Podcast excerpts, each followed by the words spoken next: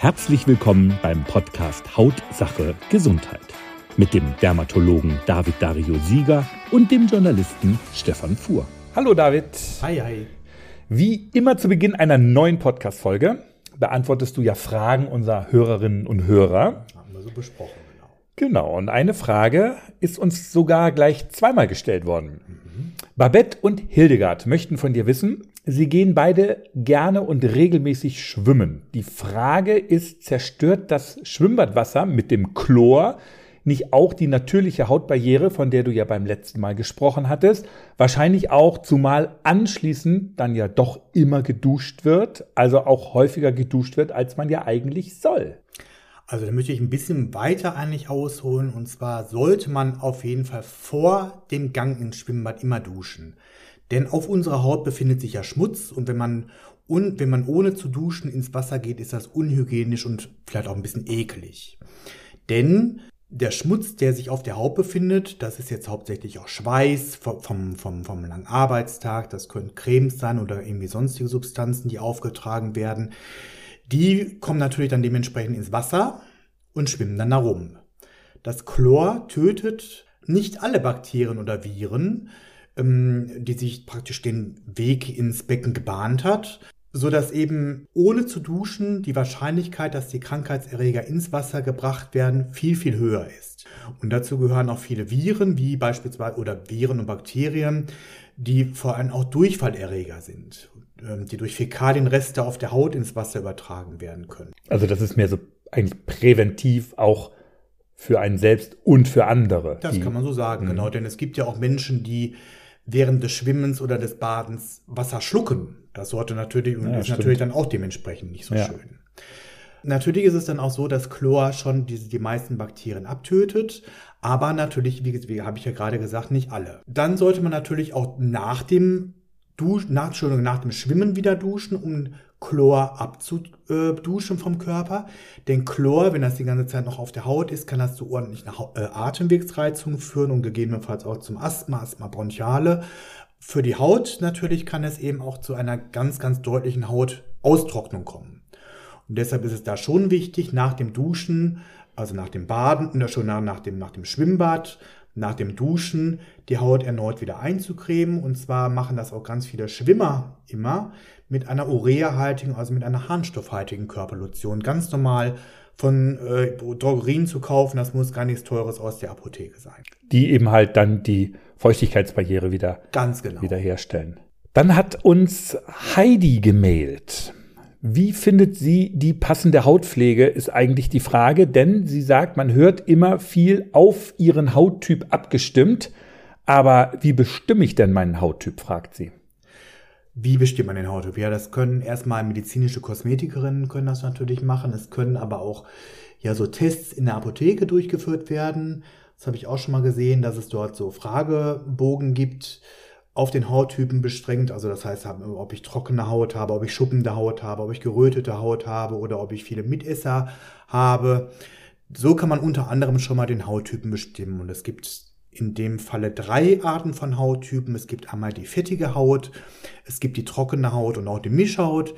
Die fettige Haut ja, sagt ja schon das Wort, dass sie sehr ölig wirkt. Glänzt. Glänzt, ganz genau. Und auch mit Uneinheiten äh, behaftet ist. Die trockene Haut zeigt, dass es eben gegebenenfalls zu Rötungen kommen kann, zu äh, schuppender Haut natürlich dementsprechend auch vielleicht auch zu rissiger Haut und auch die Mischhaut. Die Mischhaut, das ist mm, ja, man kann so sagen, dass es eben in, den, in der T-Zone, also das heißt Stirn, Nase und Kinnbereich, dass es dazu äh, zu fettiger Haut oft kommt und bei ähm, auf den Wangen eben zu trockener Haut. Und da, so kann man dann dem natürlich dementsprechend die Pflege auch gestalten, dass man bei einer öligen Haut eben äh, keine fettigen Cremes benutzt, sondern eher ja, auf Gele zurückgreift oder vielleicht auch alkoholhaltige Substanzen. Dann bei äh, bei, bei äh, trockener Haut, dass man da dann äh, natürlich dementsprechend mehr die, die fettigen Cremes benutzt, also um die Feuchtigkeit wiederherzustellen. Also ist es auch wichtig, den Hauttyp zu kennen? Natürlich, ganz genau. Spannend. Ja. Wenn auch Sie eine Frage zu unseren Themen haben, dann mailen Sie uns an info at hautsache-gesundheit.de. Auch in den nächsten Folgen versucht David natürlich die Fragen zu beantworten. Allerdings, wir betonen das immer ganz doll. Wir Du machst natürlich keine individuelle ärztliche Beratung. Dafür bitte im Zweifel immer einen Termin beim Hautarzt machen. Genau. So, und was ist unser heutiges Thema? Heute geht es um etwas, was jeder kennt und wahrscheinlich auch schon jeder einmal hatte. Ich habe einiges über Herpes mitgebracht.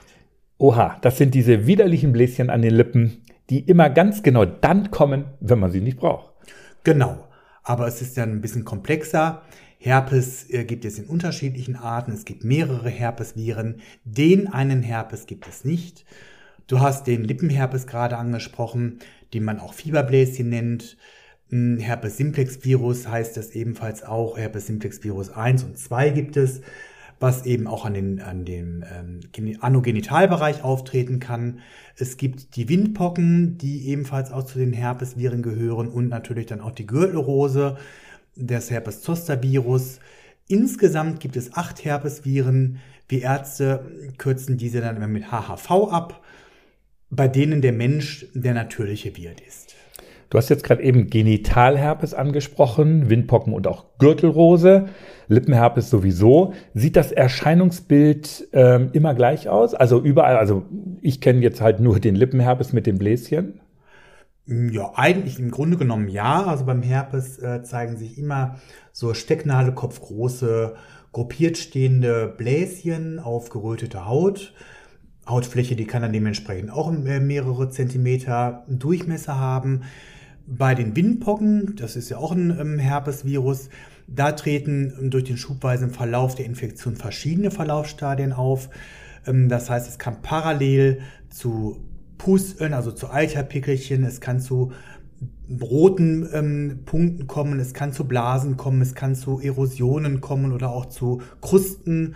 Ähm, weil das eben so ein Unterschied ist, so, so ein buntes Hautbild hat, spricht man da auch oft von einem Sternenhimmel. Aber so als Laie kann man dann nicht den ähm, sofort unterscheiden oder sagen, okay, ich habe jetzt was auf der Haut und das ist jetzt ein Herpes? Doch, wie gesagt, da kann man eigentlich schon machen. Wie gesagt, habe ich ja gerade erzählt, die, diese gruppiert stehenden Bläschen, das ist schon das Charakteristische. Wie kommen wir Menschen denn überhaupt zu dem Virus? Typischerweise ähm, ist das eine Tröpfcheninfektion, also durch Sprechen oder durch, durch Niesen oder auch durch eine Schmierinfektion wie ähm, beim, beim Küssen durch Speichel oder durch engen Körperkontakt.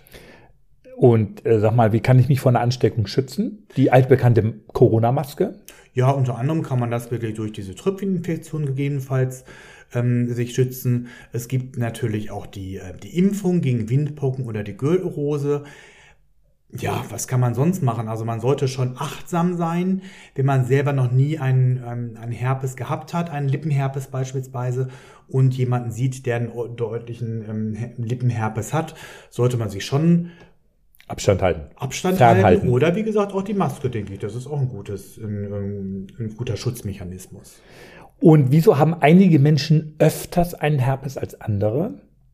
Ja, das ist das Fiese an, an dem Herpesvirus, dass er nach einer Erstinfektion leider immer wieder auftreten kann. Denn das Virus bleibt im, im Körper bestehen, es nistet sich richtig ein. Und zwar nach einer Erstinfektion können die Viren an den Nervenendigungen zu den Rückenmarkswurzeln und auch zu den, zu den Hirnnerven gelangen und sich dort, habe ich ja gerade gesagt, richtig einnisten dann auch. Neun von zehn Erwachsenen tragen das Virus in sich, was eine wirklich betrachtliche, beachtliche hohe Anzahl ist. ist eigentlich fast jeder. Eigentlich fast jeder, ganz ja. genau. Und eine Reaktivierung ähm, kann dann wieder hervorgerufen werden durch verschiedene Triggerfaktoren, die dann wieder zu diesen wiederholten Krankheitsschüben äh, führen kann, wie Fieber, Trauma, UV-Strahlen, also wirklich die Sonnenbestrahlung, Stress, immunsupprimierte Patienten, also Menschen, die, bei denen das Immunsystem herabgesetzt wird durch Medikamente oder durch irgendwelche Erkrankungen. Menstruation und Schwangerschaft wird auch sogar beschrieben. Nach dieser Reaktivierung wandern die Viren ihr praktisch wieder zurück an den Nervensträngen, zurück in die Haut oder die Schleimhaut, wo sie sich richtig explosionsartig in den Hautzellen oder Schleimhautzellen vermehren und zu diesem typischen klinischen Bild mit den Bläschenbildungen ähm, bilden können. wenn es, äh, wenn es ganz stark erwischt, der fühlt sich dann auch abgeschlagen und kann auch richtig Fieber bekommen dadurch. Es gibt auch Hirnhautentzündungen, die durch einen Herpes ausgelöst werden, wenn man das eben nicht richtig behandelt. Oder natürlich auch durch ähm, äh, einen Augenherpes, der auch ähm, Blindheit auslösen kann. Also Augenherpes heißt auch richtig Bläschen rund ums Auge dann? Nein, in dem Auge selber. Im Auge, okay. Hm. Wenn ich es jetzt doch bekomme, also mein Virus, was ich wahrscheinlich ja auch in mir trage, ja klar, ich hatte ja auch schon mal einen Lippenherpes, mein Virus erwacht. Ich erinnere mich, zumindest dann äh, fängt es an so mit Kribbeln äh, an der Lippe. Was soll ich tun? Mm, beim Lippenherpes oder Genitalherpes reicht erstmal ein Medikament und zwar kann man eine Salbe auftragen. Das ist äh, mit einem Wirkstoff Acyclovir. Ähm, das ist ein, ein Wirkstoff, der, die, der das Virus reduziert. Gibt es so in der Apotheke, ne? Es gibt es in der Apotheke zu kaufen. Ich weiß es jetzt gar nicht, muss ich ehrlich sagen, ob das jetzt apothekenpflichtig ist oder ob man das selber kaufen kann. Ich glaube, das kann man selber kaufen. Also rezeptpflichtig meinst du, ne? Nee, das, dass man das selber kaufen kann. Ja, ja genau. Oder aufschreiben lassen. Oder muss. aufschreiben lassen kann, ganz genau. Ähm, wenn das jetzt ähm, schon größere ähm, Gebiete, sowohl im Genitalbereich wie auch im äh, Lippenbereich sein kann oder dann auch so ein, ähm, eine Gürtelrose, dann muss man natürlich dementsprechend ähm, dieses Acyclovir in Tablettenform oder sogar im schlimmsten Fall intravenös bekommen. Das ist dann stärker als die Salbe? Das ist wesentlich stärker als die Salbe und, und wirkt natürlich schneller dann auch. Und man ist wahrscheinlich in dieser akuten Phase hochgradig ansteckend. Das kann man so sagen. Also wenn, wenn da wirklich dementsprechend die Bläschen sind und ähm, an, an der Lippe jetzt beispielsweise sollte man natürlich nicht, äh, nicht sich, sich nicht küssen. Das versteht sich ja nicht von alleine und man muss natürlich dementsprechend darauf besondere Hygiene achten. Also ich würde keinen Menschen küssen, der einen richtig dicken Herpes auf der Lippe ja. hat.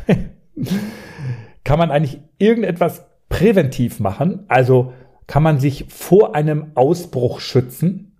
Vor einem Ausbruch, ja, man sagt, man sollte das Immunsystem stärken.